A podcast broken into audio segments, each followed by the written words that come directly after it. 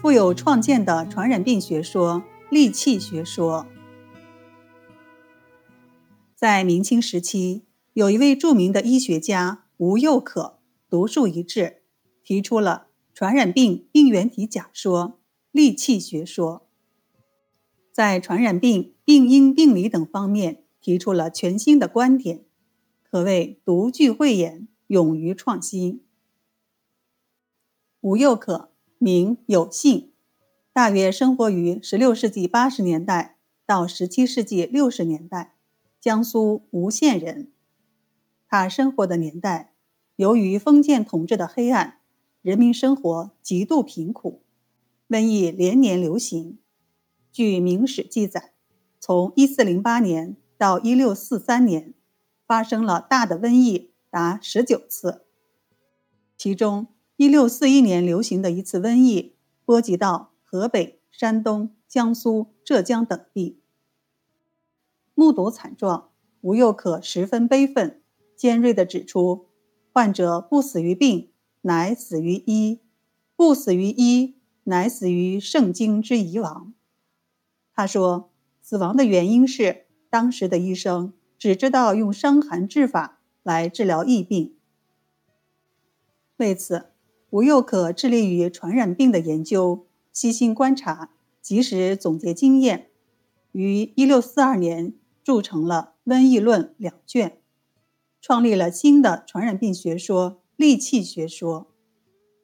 首先，他提出传染病是由戾气引起的，他把戾气称为杂气、异气、戾气或异气，是天地间别有的一种戾气。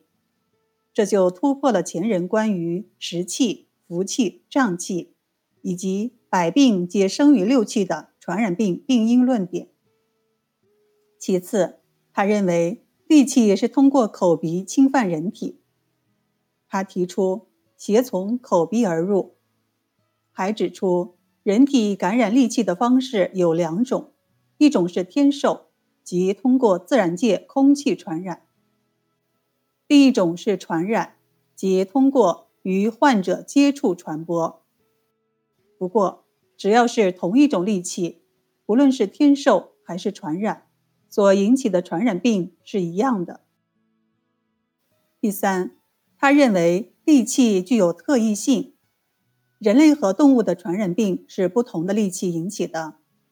有些戾气只能使动物发病，如牛瘟、羊瘟、鸡瘟、鸭瘟等，而人却不会得病。而且他发现有。牛病而羊不病，鸡病而鸭不病，人病而禽兽不病的现象。他还认识到戾气的种类不同，所引起的疾病也不同，侵犯的脏器部位也不一样。还明确地说，有某气专入某脏腑经络，专发为某病。这些精辟的见解与现代传染病学的认识完全一致。第四，他还认识到戾气治病的相关因素和流行特点。他指出，人体感受戾气之后是否得病，取决于戾气的量、毒力与人体的抵抗力。如果戾气量大、毒力强，人体抵抗力弱，就容易发病；相反，则不易治病。戾气引起的传染病可表现为大范围流行。和小区域散在发病，并有地区性和时间性的致病特点。第五，他认为戾气是物质性的，可采用药物制服。他说，虽然戾气无形可求、无相可见、无声无嗅，难以得闻得睹，但是它确实是客观存在的物质。他肯定地说。气即是物，物即是气，物者气之化也，气者物之变也，只是我们肉眼尚不能看见罢了。他的传染病学说已经把戾气作为病原体而描述的非常具体，只是由于观察病原体的工具显微镜尚未发明，因而仅差一步之遥，未能真正揭示病原体的真相。但他对病原体的形容和认识理论上已经达到了相当高的水平，这的确是难能可贵的。戾气既然是一种物质，就完全可以用药物来制服。他因此创制了达原饮等名方。第六，他首次把痘疹、冰疮等外科化脓性感染的病因归之为戾气，与近现代细菌等病原体的认识更为接近。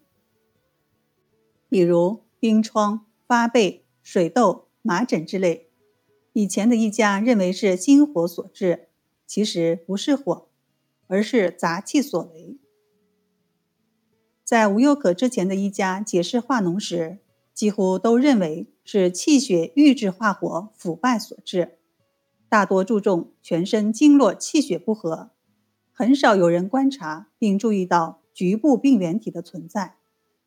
所以，无忧可的这一见解也是一项划时代的进步。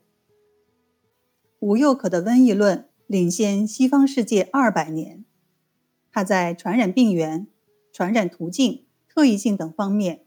提出了许多富有创新意义的见解。他的戾气学说是中国传染病学史上的一个里程碑。